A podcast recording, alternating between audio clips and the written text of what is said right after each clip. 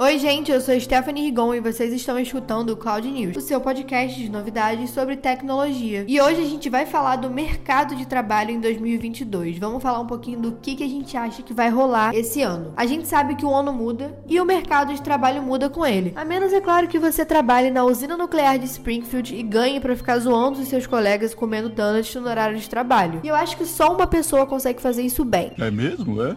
Por isso, se você tá aí querendo arranjar o seu primeiro emprego ou conseguir uma recolocação no mercado, a gente tá fazendo esse episódio do Cloud News especialmente para você. A pandemia acelerou demais todos os processos de tecnologia das empresas e elas tiveram que correr atrás para estar tá nesse ambiente conectado e acelerar o seu processo digital. Se eu pudesse resumir esse ano com somente duas palavras em relação ao mercado de trabalho, elas seriam inovação e tecnologia. Segundo uma pesquisa feita recentemente, dentre as 30 profissões que estarão em alta alta esse ano, os destaques ficam com posições de marketing e vendas para captar e reter clientes, tecnologia considerando a parte de ciência de dados e áreas mais técnicas como engenharia e suas aplicações no negócio, finanças e contabilidade para manter as empresas nos trilhos em relação às contas e recursos humanos na gestão de talentos. Uma outra coisa boa que eu não posso deixar de falar é que existe uma grande possibilidade da retomada das posições que foram desligadas por conta da pandemia. O que quer dizer que é bom você ficar de olho no surgimento de vagas relacionadas ao crescimento da empresa em todas as áreas, para que os profissionais as ajudem na geração de receita de diversas formas e ângulos. O modelo de trabalho híbrido vai continuar sendo uma tendência no ano de 2022. Afinal, as próprias empresas viram o quanto essa forma de trabalho pode ser vantajosa, já que ela oferece economia com custos de aluguéis de espaço, passagens de funcionários, tickets de alimentação e por aí vai, né? A empresa só economiza e a gente fica no conforto da nossa casa. Sem esquecer que tem muito colaborador que prefere trabalhar em modelo híbrido híbrido ou totalmente home office. Então, especialmente por conta desse tanto de cepa que tem aparecido por aí, né? Acaba nunca isso. Alguns especialistas aconselham que todos os profissionais, independente de qual fase estejam, considerem se requalificar. E o que isso quer dizer? Basicamente, a ideia é que você busque estar em constante aprendizado para se adaptar mais fácil ao que está sendo demandado. A regra do jogo mudou para todo mundo. São novos tempos, novas tecnologias e novos formatos. Recentemente, o importante site internacional de vagas lançou um artigo listando seis competências que os profissionais profissionais que querem ganhar destaque no mercado de trabalho em 2022 devem ter. São elas boa comunicação, e isso não quer dizer somente falar bem, tá? Vai muito além disso. Envolve questões de como ser ouvido e compreendido e ouvir o que as pessoas querem dizer